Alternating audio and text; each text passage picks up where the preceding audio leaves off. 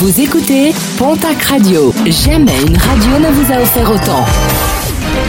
L'information locale à 9h, c'est sur Pontac Radio.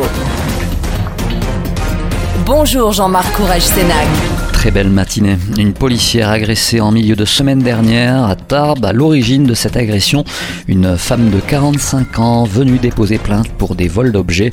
Une femme qui se sentant persécutée et croyant que l'ensemble de sa plainte n'avait pas été prise, n'a pas hésité à agresser l'agent de police qui s'est vu prescrire un jour d'ITT.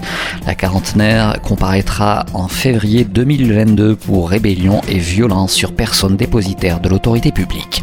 Une soixantaine de personnes réunies samedi matin à Mont-de-Marsan. Un rassemblement en hommage au père de famille décédé deux semaines après avoir été pris pour cible d'un voisin irritable. Des faits survenus le 20 mai 2018 à Ichoux dans les Landes. Un acte prémédité et aggravé par une motivation raciste selon instruction.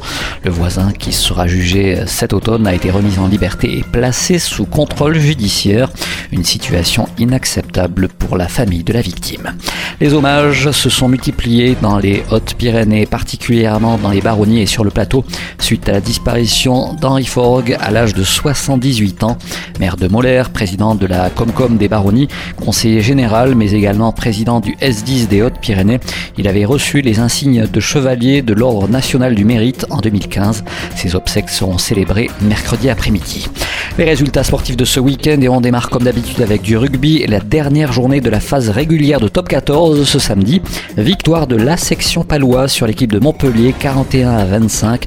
Les rugbymen palois qui évolueront toujours la saison prochaine dans ce championnat d'élite. Après sa défaite face au stade français 9 à 12, l'aviron bayonnais jouera les barrages d'accès face au Biarritz Olympique. Un duel sous la forme d'un derby basque. Biarritz qui lors de la finale de Pro D2 a été battu par Perpignan 33 à 14. Et puis en basket nouvelle journée de Jeep Elite hier. Polak Ortez recevait l'équipe de Chalon-sur-Saône. Victoire de l'élan sur le score de 99 à 86.